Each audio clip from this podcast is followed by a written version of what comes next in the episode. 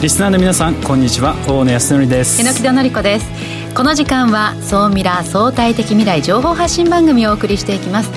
ニュースや情報をもとに仮説を立て予測することが可能な相対的未来につながるヒント総ミラーをいち早くリスナーの皆さんにお届けしていく情報番組です。パーソナリティは大野康則さんです。よろしくお願いいたします。よろしくお願いします。そして日本能率協会総合研究所マーケティングデータバンクエグゼクティブフェロー菊池健二さんです。はい、えー、菊池健二です。よろしくお願いします。今日もですね、えー、総ミラで、まあ、よくごご紹介している市場ではあるんですけどもちょっとこれから注目しておきたいポイントをお伝えしたいなと思ってます、はい、楽しみにしています。本日未来コンパスゲストはこの方です京都フュージョニアリング株式会社 CEO 長尾隆さんです。よろしくお願いいたします。ます。兄弟初のベンチャー企業で日本ではこの核融合発に関するベンチャーとしては初。そうですね。はい。初めての企業になります。核融合ですか？そうなんです、はい、ちょっと難しいんですけれども、えー、今日後半この話をですね分かりやすく皆さんと、えー、お話ししていきたいなと思っております。どうぞよろしくお願いいたします。よろしくお願いいたしますさあこの番組は YouTube でも配信しています。YouTube はラジオ日経の番組サイトからご覧いただけます。こちらもぜひチェックしてください。それでは番組スタートです。この番組は日本能率協会総合研究所 JMA システムズの提供でお送りします。総ミラートレンド。総ミラトレンド。このコーナーはビジネスの最新ニュースを大野さんがピックアップそして解説していくコーナーです。今週は何でしょうか？はい、えー、今週3つピックアップしております、えー、まず1つ目。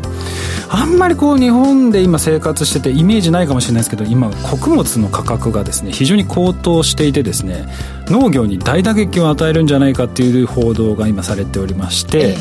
ー、あのまあこれ自体と農業だけではなくてえー養殖だとか、うん、えー、畜産とかそういうものにも非常に影響してるんですね。要は肥料とか、うん、魚の餌とか、えー、なんで価格が上がってるんですか？あのもともと,、えーと、2025年から2030年ぐらいにかけて、まあ、その人口が増えることで価格要は競争が起きて、需要と供給のバランスが崩れて上がるんじゃないかとも呼ばれてたんですがあのコロナもありあとウクライナの侵攻の問題とかもあってですね、うん、前例のない今事態になっていると。はいでこれがですね今まだ我々はそこまで例えばまあ魚とかも2倍とか3倍の価格になってないんですけども海外だとかなり高い価格になってきてると。でこれがですねものすごい今価格が本当に信じられないぐらい上がっててですねその畜産酪農家そういった人たちにとっても本当に経営をアップしている状態なのでこの生産性をいかに向上させるのかっていうのが、本当にこれ必須の状態で、これをですねその1この生産者だけで実施するっていうのはなかなか難しいのでやっぱり企業がここをサポートしながら一緒にやっていくってことがこれから非常に重要になってくるかな効率化には何が必要ですか？やっぱり作り方で、やっぱりまだアナログ的なところが結構あるんですね、例えば牛が倒れた時に人が見回りして探してるとか、はあ、そういうのを例えば AI カメラを使って自動的にすぐ検知するとかまあ、そういった IT 化できるところまだまだたくさんありますので、うん、多分今までですね、えー、この総ミラとかでもご紹介した企業もそうですし IT 系の企業でできることはいっぱいあるような気がしているので、うん、ぜひですねこの生産性をどう向上させていくのか、うん、こういったところはですねあのなんか自分たちの会社でどういうことできるのかっていうのは考えていただきたいなと思います、ね、はい、さあそして次のところにもちょっと関係してくるんですけどその効率化を図っていくっていう意味でデジタルツインが実は、ね、非常に重要なんですね、うん、あの要はリアルなところでいろんなデータ集めてバーチャルバーチャル空間上でテストするみたいな感じですよね、はい、例えば、えーこういう建物をこういうところに作ってこういうところに道路を作るとどういうような交通渋滞が起きてくるのかとか、うん、こういうところに階段を切ると人の流れがどうなっていくのかっていうのを、まあ、シミュレーションしてから、えー、実際に作ると、うん、でこれっていうのが先ほどの効率化にもつながってくるんですけど、うん、このデジタルツインっていうのはその都市開発だけではなくて先ほどの要は養殖だとか畜産とか、そういったところにも実は使えるんですよね。こういったところで AI の技術だとかそのソフトウェアの開発の技術とか、まあ、いろんなところが使える技術たくさんありますんでね。このデジタルツインっていうのは今後その生産性にとってすごく鍵になってきますので、うん、この辺の部分なんか日本からねどんどん新しいものが出てきてくれないかなっていうのはすごい期待をしてます。さんどう見ます？こう核融合の世界でいらっしゃいますけどデジタルツイインというその技術というのはその核融合の世界でもこう何かこう実験できるようなこう場所を作ることができるんでしょうか？核融合は本当に、はい、もうデジタルツインの塊みたいな装置になるので、はあ、核融合にも求められるし核融合で作られた電気でこういったデジタルツインというのはますます加速していくことになると思いますね。いやまだまだちょっとね核融合のすべてを分かっているわけではないので後ほどじっくりとお話を伺いたいと思います。はい、いいさあそしてもう一つニュースは？はい、えー、国内のデータセンターサービスがですね市場の予測を上回る今規模で成長してきていると。でこのデータセンター要はサーバーとかそういうのなんですけど今2兆275億円と。これ初めて市場規模が2兆円を超えてきたということで年間平均成長率が12.8%を今突破しているとでこの状態でいくとこのサーバーだとかっていうところの市場が3兆円をまあ2026年にはまあ突破するという勢いですやっぱりあのリモートワークとかもね、えー、増えたりしてそのやっぱりサーバーを使う機会っていうのがもうますます増えてきてるね。このデータセンターに利用関連するようなビジネスっていうのは今後ますます拡大していくのかなというふうに思いますさあそして今週世界初のニュースお願いします。はい、えー、川崎がですね EV とハイブリッドバイクっていうのを世界初公開いたしました。バイク。です、はい。えあの車でね EV あの電気自動車の話もさせていただいたと思うんですがついにバイクにも実現してきていると、はい、でまあ、えー、川崎がですね今後先進国向けに販売する車両として、えー、今後その電動バイクとか、うん、ハイブリッド仕様のバイクにこう置き換えていくと今宣言をしてましてそれの、まあ、テスト版というわけではないんですけどハイブリッド版を、まあ、世界初公開。静かなんだかな。ブンブンっていうのがなんかバイクの特徴ですけど。確かにね。多分音ないはず。だって排気管とかない。あそうですよね。えそれ確かにどんな感じなんですかね。いやにあのね電動自動車も電気自動車もあのあえて音をつけたりもして、ね、そうですね。シーっていうね。とかあのあえてそのエンジンの音をつけたりもしてるんですよ。自分がこう運転の楽しみを確かに。これバイクは音大事ですね。ねだからじゃそのあたりはまた違う楽しみ方っていうのがプラスアルファされていくのかしら、ね、うん、すごい楽しみですね。はいここまでは総ミラトレンドでした。一旦 CM です。相対的未来情報発信。総ミラ。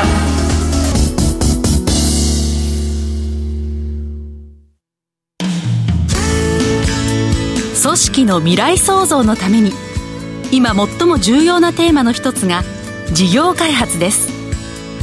その事業開発を支援すべくスペックホルダーと日本能率協会総合研究所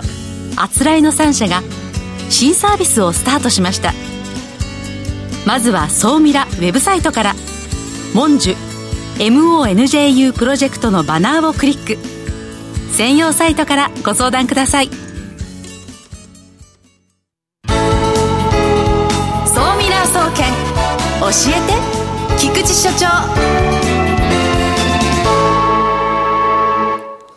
最新データから未来がわかる総ミラ総研教えて菊池所長のコーナーです。よろしくお願いいたします。はい、えー、今日もよろしくお願いします。はい。えー、今日はですね、やっぱり裾野が広いんですよ、この分野という話をしたいと思います。うん、はい。で、今回のデータなんですけども、まあ、実はあの、総ミラではですね、結構紹介してます。2025年日本国内で33兆円ビジネスに成長。これは10年間で8兆円ぐらい市場が伸びるというですね、あの、そういう市場なんですけども、どうでしょうかね、総ミラフリークの皆さんは、ラジオで聞いてらっしゃる方、YouTube ご覧の方も大体ピンと来られたかなと。その中で、さらに、これまであんまり話したことがない、ちょっと今後注目しておくと面白いよというマーケットの話をしたいと思います。はい。はい。ということで、あの、おとなしく白状しますとですね、この市場というのはですね、ヘルスケアです。まあ、ただヘルスケアといってもですね、その裾野が非常に広いと。広いですよね。はい。で、あの、ラジオでお楽しみの皆さんは、経済産業省の健康経営の推進について、という今年の6月に出てる報告書があるんですけども、それを見ていただくと、日本のヘルスケアマーケットはこういう市場があって、2016年から2025年までの10年間で、おのおのこんだけ伸びますよということがですね、まあ書いてあります。で、私はあの、こういうデータを見たときに、ここに書いてない市場がないかなっていうことを必ず考えます。あの今出ているものとしては、はい、健康経営を支えるサービス、はい、まあ、食。っていうのはヘルスケアのアプリとかですね。なるほど。あとは測るとか、検査検診サービスとか、癒しとか、うん、運動とか、銃とか、うん、はい。いろいろありますね、まあ、保険とかも入ってくるですね。そうです、そうです。あとはこれに出ているもの以外を考えるんですか？そうです。で、もちろん、あの、ここに書いてあるものは先行事例もあるし、うん、新しい事業を考える方が追いかけたら面白いなと思うマーケットはあるんですけども、はい、あえて、他にこういう市場もあるよなと、意外とここに含まれるんじゃないのみたいなことをですね、いろんなデータをミックスしながら考える。これがあのデータを見る、やっぱり一つのコツだと思います。で、そのコツを実現するために、普段私なんか何をやってるかっていうのがですね、YouTube をご覧の皆様は次のページです。はい。えー、まあ、ちょっと B2C 寄りの話になりますけども、例えばなんですけど、私がいる日本能率協会総合研究所では、もう25年間続けて、健康ニーズ基本調査っていう、調査レポートの販売をさせていただいていて、はい、これはあのありがたいことにいろんな業界の方が毎年買ってくださってます。で、この昨年の、あまだあの2022年版の発表が秋なので、昨年のデータになるんですけど、健康ニーズの中でも美容というニーズがあって、男性の美容のニーズで、10代の美容ニーズが劇的に伸びている。あ、男性、ね、男性？ですか？しかも、本当に一気に上がってますね。はい、そうですね。ほとんど関心がなかった人たちが、えー17.4%ポーンと伸びて。これ年齢層が若くなればなるほど、関心度が高まっているのは数字で分かりますね、そうですね、ものすごくよく分かると、はい、でお金の使い方が変わってきてるんだろうなと、外で遊んでたお金がコロナで使えなくなって、ええ、それがスキンスキンケアとか、自分の美容に行っている流れが多分あるんだろうと。うそうか、遊べないからかな、なんかこう、k p o p の流れとかで、やっぱりこう、男性がお化粧をするっていうのが結構、当たり前に海外からも入ってきているので、はい。なんかそういったエンタメ業界の変化もありそうですね。あのメンズのメイクそうですよね。そうですね。うん、確かにこう10代だけじゃなく20代、30代、40代含めて、うんその過去の調査の中でも一番伸びてますよね、はい、そうですね。あの皆さんお若いですけど私は50代というカテゴリーなんで私の世代だって増えてるんですよ。本当ですね、はい、倍になってます、えー、そうか。で私みたいな人間が調子に乗って美容液を買ったりとかする。菊池さんも？あそうそうねどうですか効果は？いや あの見ていただく通りそんなに大して変わってないんじゃないかという、ね、いやいやいやあのビフォーアフターの比べもようもないよみたいな、えー、長尾さんもこういう美容関心あります？間違いなく私一応30代にカテゴライズされるので。素晴らしい。なるほど。肌強いですもんね、はい、本当ですか？いや頭も光ってます。でも30代も倍ぐらいに増えてるんですよねそうですね。で40代の伸びが一番いやでも俺関心ないな。いや、もっと関心持った方がいいのかな、いやだから 伸び率もあるんじゃないですか。これ今までがもう全くなかったからこそポンというような変化率もあるのかもしれない、で実際は0%から17%に。そうなんです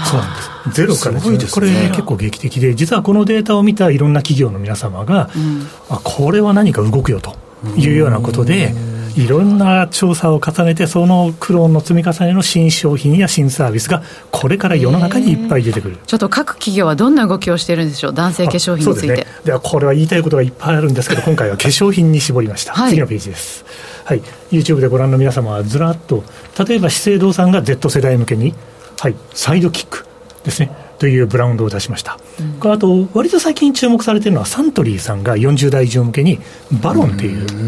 えウイスキーエキスが入っているという。おなんか効きそうだなみたいなですね、日本酒エキスならぬねウイスキー。そうなんです。で従来の化粧品の会社もそうですし、あと結構注目はですね新規参入組とか、まあ、サントリーは新規参入組ですしあとあの面白いのはバルコームさんとか。はい。USJ を V 字回復させた森岡さんがプロデュースしているメンズの化粧品のブランドで出資までしてると。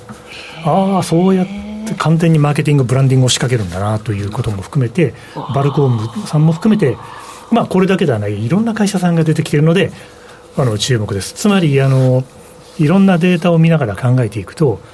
スキンケアあごめんなさいあのヘルスケアというあのカテゴリーを一つ取ってみてもいろんな見方があるし考え方があると。ビジネスチャンスを見つけるためにはいろんなやり方があるのでこういう調査のデータの組み合わせをし見ながらですね考えていかれるといいんじゃないかなというのが今日のメッセージでした、はい、では今日のお話総ミラ的にまとめていただきましょう。はいありがとうございます。えー、ヘルスケア産業というのは、まあ、これから人生100年時代ビジネスと名前を変えて、そのうちあれですね、あのおそらく10年も経つと、不老不死ビジネスと名前が変わっている。という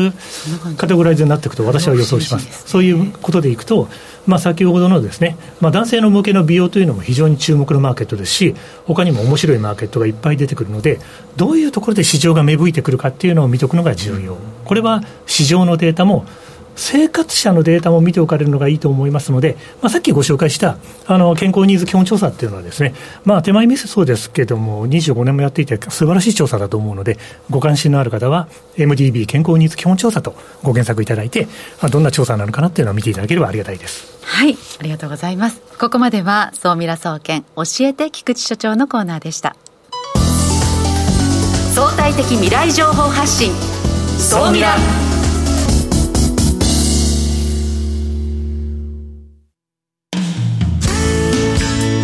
組織の未来創造のために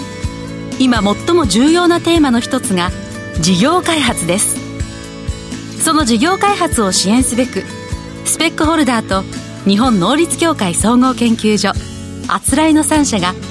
新サービスをスタートしました。まずは総ミラウェブサイトから「モンジュ MONJU プロジェクト」のバナーをクリック。専用サイトからご相談ください。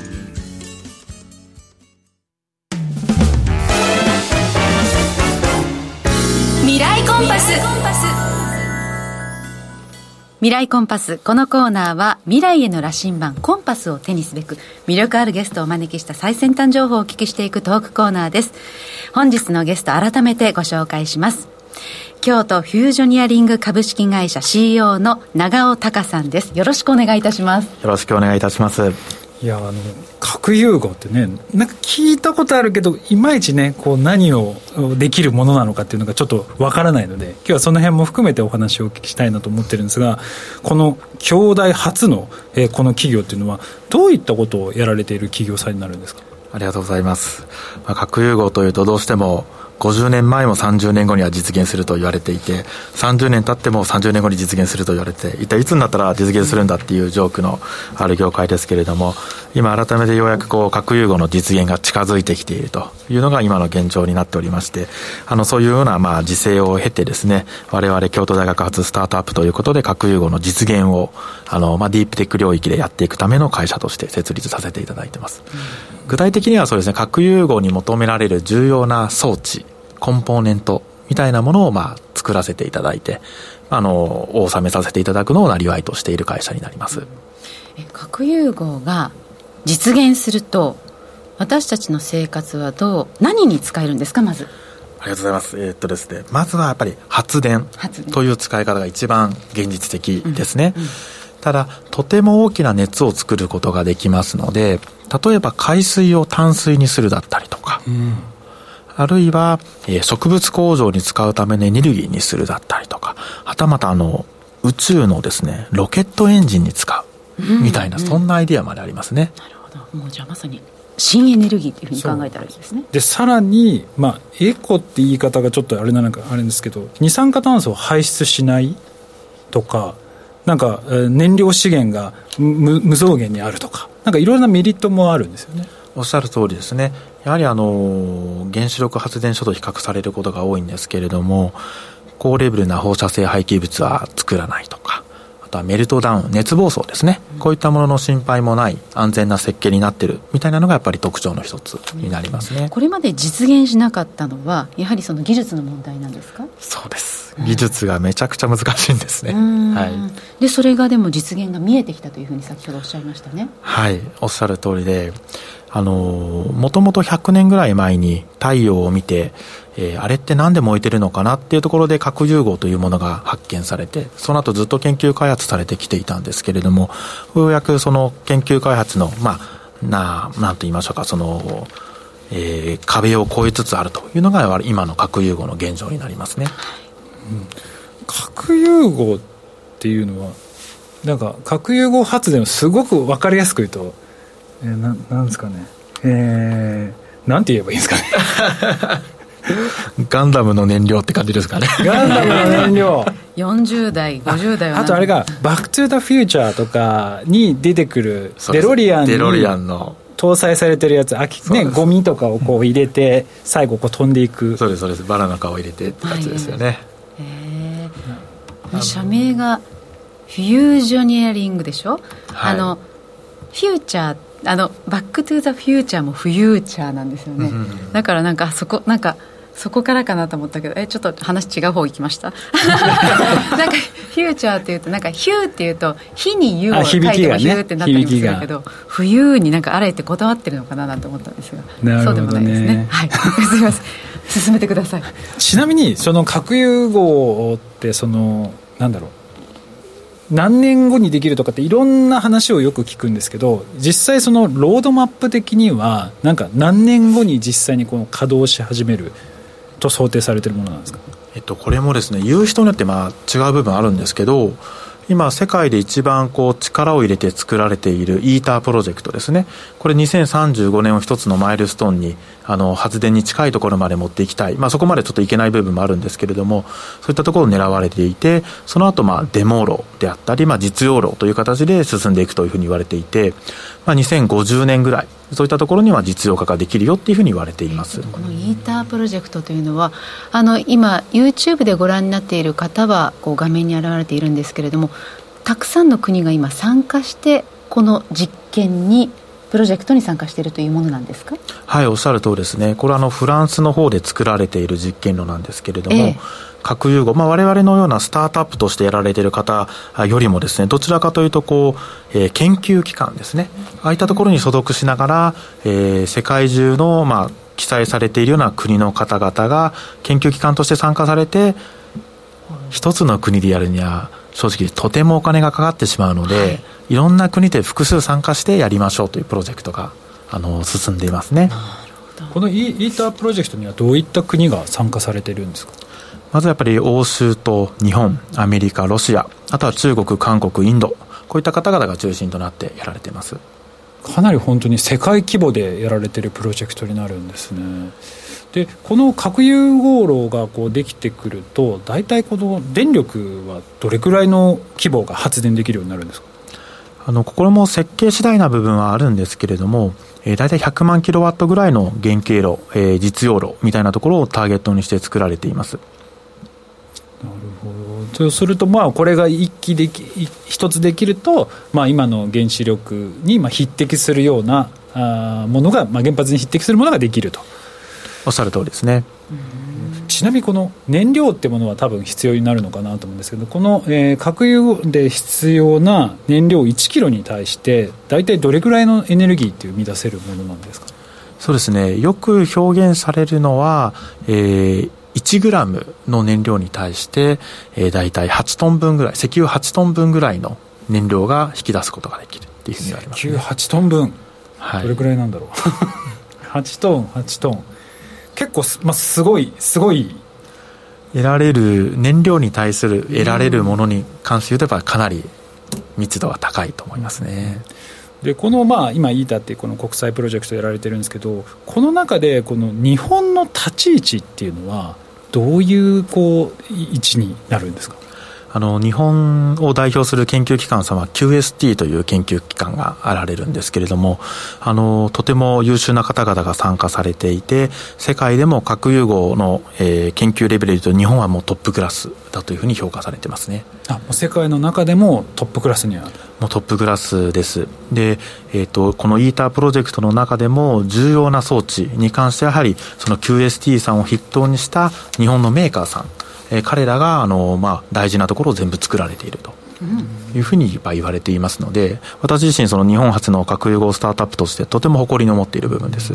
でこの中でもあの重要なのところをまた京都フュージュニアリングさんもやられているっていうそうですね僕たちはやっぱりそういう歴史の中で作られ日本が作ってきた装置に関してちょっとこうまあ修正をさせていただいたり改良させていただいた部分であのまあ事業を展開させていただいている部分があるので彼らの貢献というか彼らのやられてきた歴史の中でいろいろ出らせていただいているという認識ですね。で今この今世界でこの注目されているその核融合なんですけどなんかこういろんな方たちが今出資をして投資合戦になってるっていうのはお聞きしてるんですけどどういった企業さんが出資をされてる感じなんですか？